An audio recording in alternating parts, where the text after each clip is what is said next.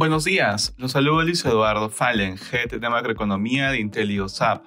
El día de hoy, lunes 7 de agosto, los mercados globales presentan rendimientos positivos con la atención puesta en el dato de inflación que se conocerá esta semana en Estados Unidos. De manera particular, en Estados Unidos los futuros continúan tratando de entender el dato de empleo conocido el viernes pasado y transan positivos, aun cuando el sábado la miembro de la Fed, Michelle Bowman, declaró que puede ser necesario continuar subiendo tasas para restaurar la estabilidad de precios.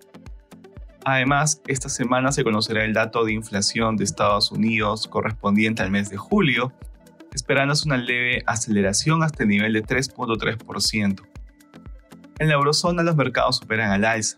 La tasa del Bund alemán de 30 años alcanzó su máximo desde el 2014, luego de que el Banco Central alemán anunciara el viernes que va a dejar de pagar intereses por repósitos domésticos del gobierno.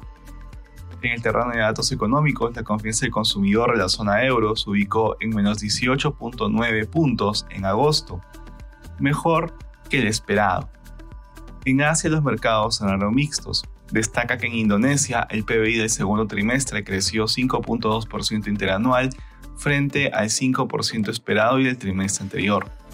Respecto a commodities, el precio del oro retrocede durante la jornada, por su parte el precio del cobre baja, finalmente el precio del petróleo disminuye ubicándose alrededor de 82 dólares el barril WTI. Gracias por escucharnos y si tuviera alguna consulta no duden en contactarse con su asesor.